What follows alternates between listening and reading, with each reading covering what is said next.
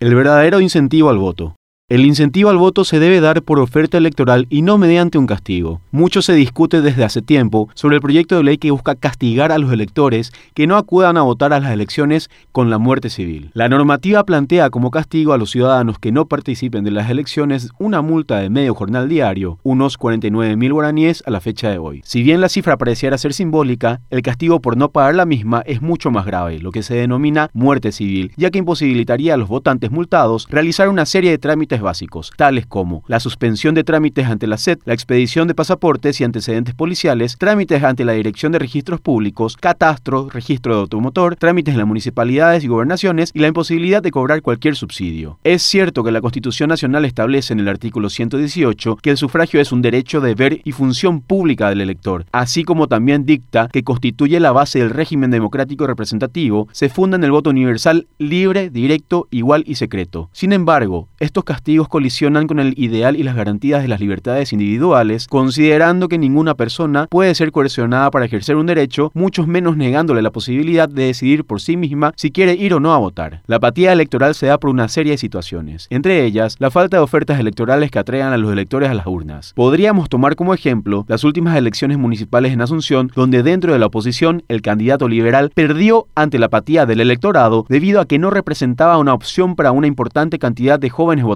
Eso, sumado a la falta de una narrativa que marque una diferencia en el poder político de turno, es el caldo de cultivo perfecto para la desmotivación de cualquier nuevo elector. Además, otorgar herramientas de castigo al Estado a fin de que éste condicione las libertades civiles es característico del totalitarismo, el cual no permite la disidencia con el sistema electoral o la simple expresión de la apatía hacia la falta de representación en las agrupaciones, movimientos y partidos políticos que se presentan. Sin embargo, hay que considerar que es sano en toda democracia que se busquen mecanismos a fin de incentivar la participación ciudadana.